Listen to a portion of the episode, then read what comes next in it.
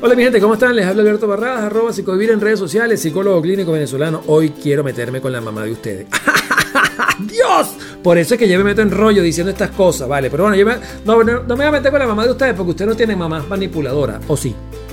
¿Será que sí las tiene? Bueno, hoy vamos a hablar sobre las mamás manipuladoras. Mire, chicos, hay unas madres, ¿vale? Que de verdad yo pienso que la naturaleza debió haberles negado la capacidad de tener hijos. Porque mire que son malas, ¿vale? De verdad, chicos, pero qué mala madre.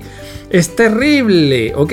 Pero sí las hay, lamentablemente. Hay unas bichas ahí este, y, esas madres son manipuladoras. ¿En qué sentido son manipuladoras? Bueno, te manipulan con la culpa, te manipulan con, los moralismos, con las represiones, con la religión. Dígame las que te manipulan con la religión, Dios mío, santo, Señor bendito, santo niño de Atocha, ¿vale? De verdad. O sea, es terrible, ¿vale?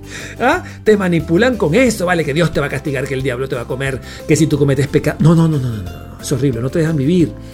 Esa madre manipuladora es, yo también la llamo la madre tóxica. La madre tóxica.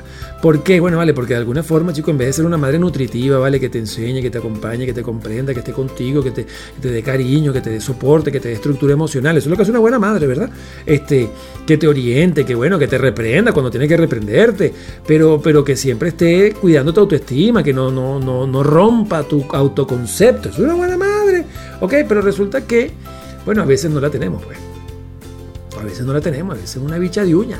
Y en consecuencia, ¿qué hacemos con ese tipo de madre? Miren, no hay otra alternativa. Me disculpan que se lo diga, pero no hay otra alternativa sino separarse de ella.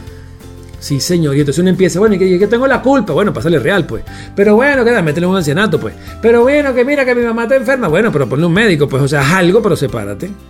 Sepárate. O sea, tú puedes ser un buen hijo sin necesidad de estar pegado a tu madre, ¿ok? Y más si la doñita es tóxica.